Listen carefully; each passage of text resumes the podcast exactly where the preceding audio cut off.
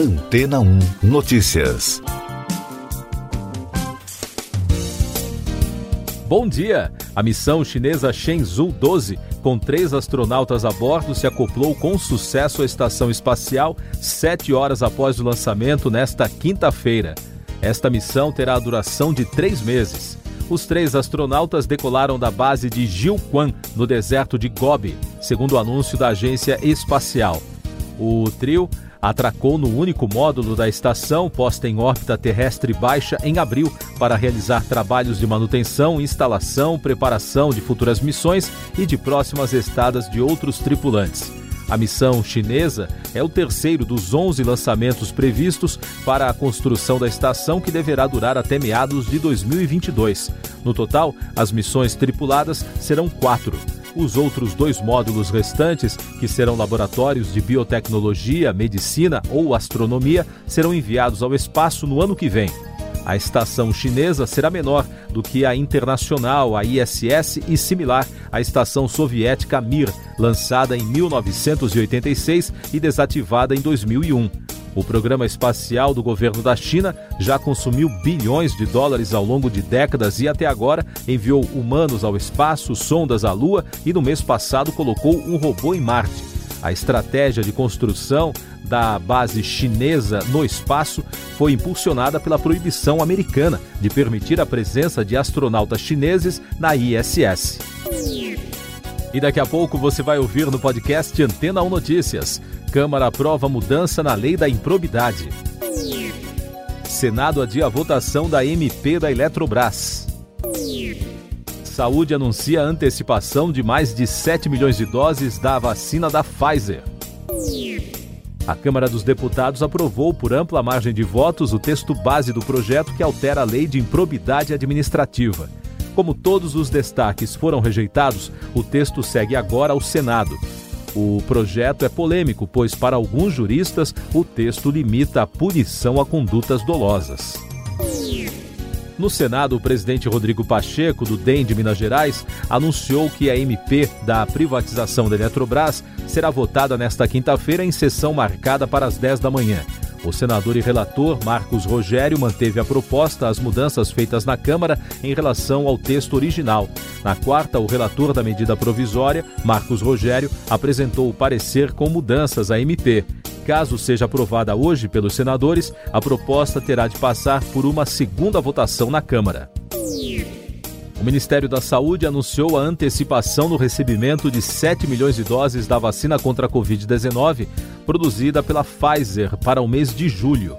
De acordo com a pasta, o país deveria receber 8 milhões de doses do imunizante no próximo mês, mas conseguiu negociar a chegada de mais de 7 milhões de vacinas, totalizando agora 15 milhões de doses em julho.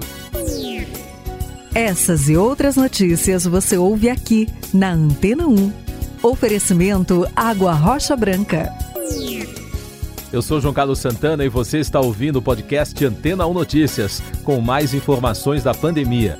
O principal ponto turístico da Índia, o Taj Mahal, reabriu na quarta-feira em meio a um recuo no número de casos e mortes por Covid-19 no país.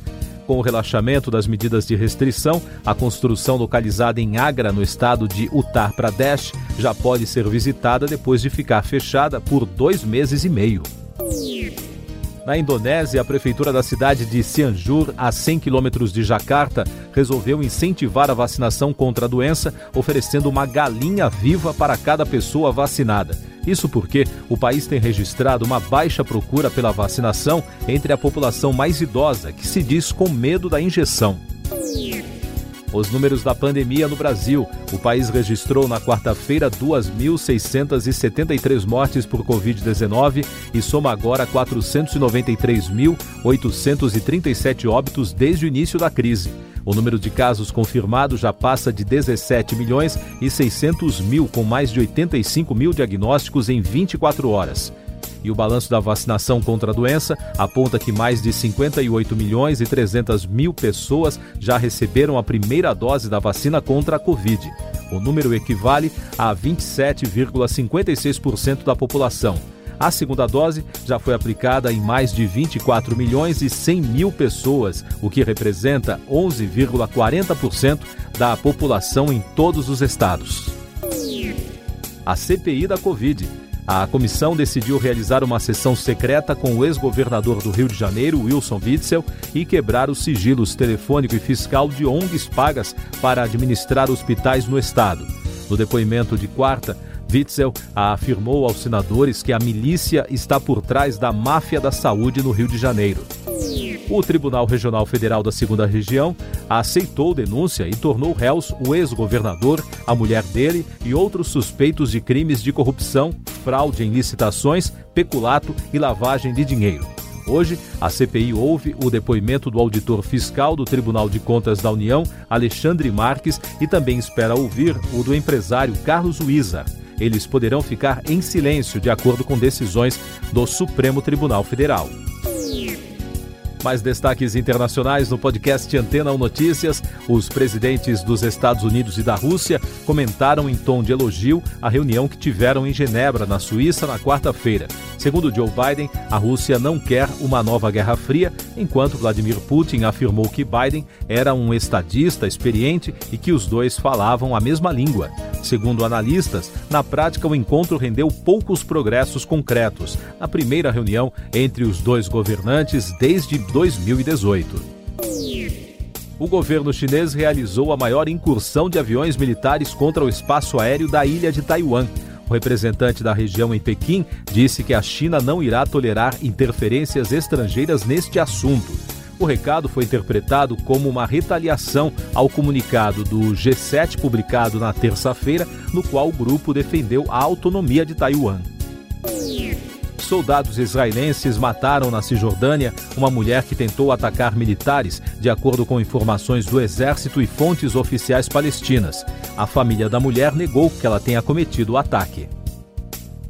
Destaques do noticiário econômico: os trabalhos da comissão que deverá analisar a PEC, a proposta de emenda constitucional da reforma administrativa na Câmara dos Deputados, começaram na quarta-feira.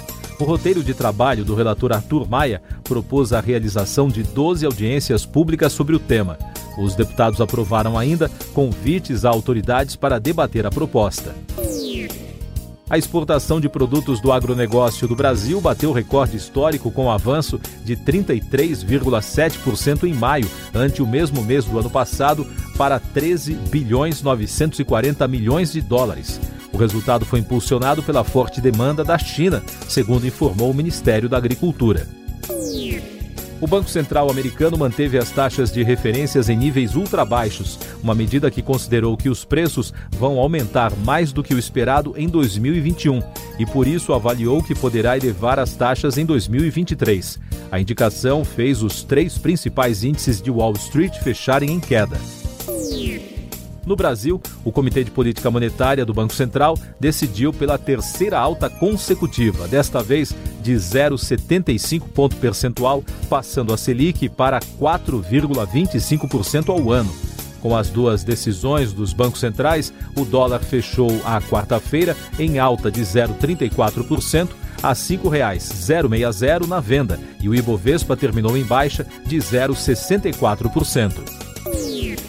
Mais destaques nacionais: as cidades do Amapá voltaram a registrar um apagão total na quarta-feira. Esse é o quinto apagão total registrado no estado desde novembro do ano passado. A Companhia de Eletricidade do Estado declarou que a falta de energia foi provocada por uma saída de linha de transmissão na região sul do estado. Cerca de 300 policiais continuam as buscas por Lázaro Barbosa de Souza, suspeito de cometer uma chacina em Ceilândia, no Distrito Federal, no dia 9 de junho. Desde então, os agentes tentam localizá-lo no entorno de Brasília. O criminoso já cometeu uma série de crimes na região, rendendo famílias, atirando contra a polícia e fazendo reféns. Notícias do cinema. Um surto do novo coronavírus atingiu a equipe de produção do filme A Pequena Sereia da Disney, que está trabalhando em Sardenha, na Itália. 22 pessoas contraíram a doença e 84 foram isoladas. Foi encontrado ao menos um caso da variante indiana do novo coronavírus entre os infectados. A cantora e atriz Jennifer Lopes será protagonista e produtora de Atlas, novo filme de suspense e ficção científica da Netflix. A direção do projeto será de Brad Payton. Ainda não há previsão de estreia da produção no catálogo da plataforma. Você confere agora um último destaque no podcast Antena ou Notícias, edição desta quinta-feira, 17 de junho. O primeiro-ministro japonês Yoshihide Suga informou que o estado de emergência em Tóquio e outras regiões do Japão será suspenso em 20 de junho, um mês antes do início dos Jogos Olímpicos. Siga nossos podcasts em antena1.com.br. Este foi o resumo das notícias que foram ao ar hoje na Antena 1.